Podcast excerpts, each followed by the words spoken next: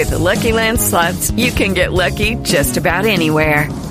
This is your captain speaking. Uh, we've got clear runway and the weather's fine, but we're just going to circle up here a while and uh, get lucky. No, no, nothing like that. It's just these cash prizes add up quick. So I suggest you sit back, keep your tray table upright, and start getting lucky. Play for free at LuckyLandSlots.com. Are you feeling lucky? No purchase necessary. Void where prohibited by law. 18 plus terms and conditions apply. See website for details.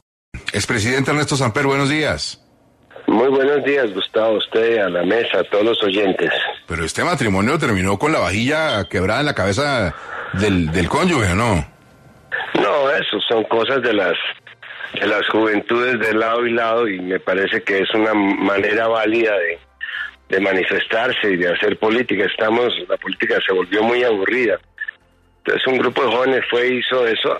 Además, eh, la pancarta de la dirección liberal es injusta porque, como ustedes recuerdan, todo el, el proceso 8000, la mayor parte de los involucrados, de los parlamentarios involucrados eran gaviristas. O sea que, en el fondo, lo que están es poniendo un cuchillo en el cuello.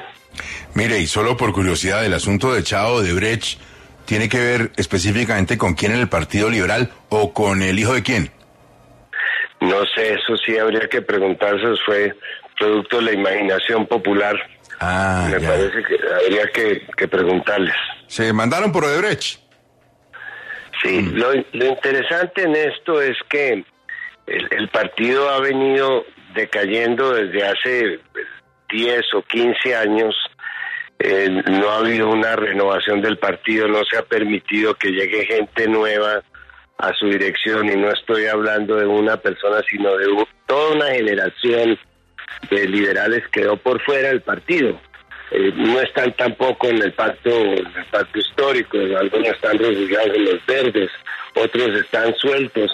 Yo creo que el mensaje más importante de esto, Gustavo, es que el partido abandonó un espacio que es el que va entre la derecha, digamos que hoy día la derecha liberal que hoy representa Gaviria, y lo que podría ser la, el centro izquierda que llega hasta el pacto histórico. Es el, el espacio de la socialdemocracia, puede ser el partido, el, el PSOE de España, hay muchos partidos socialdemócratas en América Latina y nosotros lamentablemente cada día nos corremos más hacia la derecha. Expresidente, pero ¿cuál es la intención de presentar esa carta de renuncia si usted hace más de 20 años no va a un congreso, no va a una asamblea del Partido Liberal? O sea, ¿realmente para qué presenta esa carta de renuncia? No, porque yo siento que hasta el momento no me he desafiliado, no me había desafiliado al partido. Eh, tenía mis reparos, no estaba participando activamente, es verdad, pero no porque no estuviera en el partido, sino porque pues he dejado un poco la actividad política, que creo que es lo que nos corresponde a los expresidentes, no andar tirando piedra en la calle pero cuando ya sale eh, la personería del movimiento del Poder Popular, que era una tendencia dentro del Partido Liberal, la tendencia progresista, pues yo tengo que renunciar al partido porque no puedo incurrir en doble militancia. Es así de sencillo. Eh, expresidente, ya que habla de actividad política de los expresidentes, ¿qué piensa de la de César Gaviria hoy en día en el panorama nacional? Pues es una, una actividad gris, no sabemos dónde, para dónde va. Eh, Gaviria representa un modelo neoliberal, como lo dicen los muchachos ahí en su proclama, con la cual acompañan pues el, aviso que pusieron. El partido ha venido abandonando los sectores sociales, abandonó los afros, abandonó los campesinos, abandonó los trabajadores, un partido de parlamentarios eh, y Gaviria juega con eso, con los parlamentarios para un lado y para el otro. Terminamos apoyando a Luque que representaba la antítesis de lo que era la situación del partido. Pero yo no quiero convertir esto en un debate contra el presidente Gaviria, sino un debate, digamos, programático, un debate para que se discuta dentro del partido y con el partido en este caso, eh, cuál es el camino que va a tomar el partido hacia adelante, qué representamos nosotros, porque nosotros llegamos a representar muchas cosas, con López Fumarejo, eh, con Carlos Llera, representamos una, una tendencia eh, progresista dentro del país, pero día no sabemos ni siquiera en qué parte del espectro ideológico estamos. Expresidente, si, eh, como usted lo menciona, los expresidentes deberían alejarse un poco de este día a día de la contienda política, ¿para qué pidió entonces personería jurídica para tener el a poder popular vivo otra vez políticamente? Expresidente, y le, ruego se acerque un poquito que se nos está yendo la, la onda un poquito para contestarle a Diana. Adelante. Bueno, eh, no, Diana, lo que pasa es que yo no voy a seguir eh, al frente del, partido, el nuevo partido, si se puede llamar. Hemos convocado eh, para el día de hoy a una asamblea en la cual estamos invitando gente de las nuevas y de las viejas generaciones del, digamos, del poder popular, que el poder popular no nació con la personería, está desde hace 25 años más, me llevó a mí a la presidencia de la República. Simple y sencillamente yo entregaré hoy el, partido con su personería. Hay un grupo que ha trabajado sus estatutos. Eh, se, va se va a hacer un conversatorio muy interesante con gente nueva sobre temas de actualidad, de economía, de política. Entonces yo creo que ya lo que viene es que el partido escoja una, lo que ha habido hacer Gabriel hace 15 años, escoger una dirección de gente joven eh, y dejar que sean ellos los que representen el partido. Yo no tengo ningún interés en hacer proselitismo, ni, me corresponde ni, ni, me toca en este momento, pero sí creo que vale la pena abrir esa opción. Hay otros sectores distintos al poder popular que están en las mismas circunstancias, quizás no están en el pacto histórico, pero podrían entrar a una línea, digamos, de socialismo democrático como puede ser esta.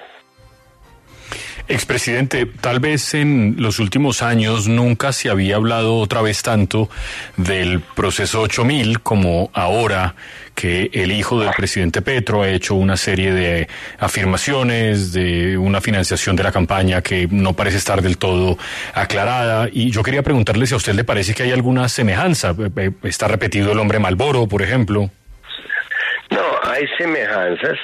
La primera semejanza es que se demuestra que, que la campaña mía fue la única campaña que fue de alguna manera penetrada por, por los dineros del narcotráfico. Yo diría que todas las campañas, sin excepción, han tenido dineros fríos o dineros calientes, pero de un origen ilícito.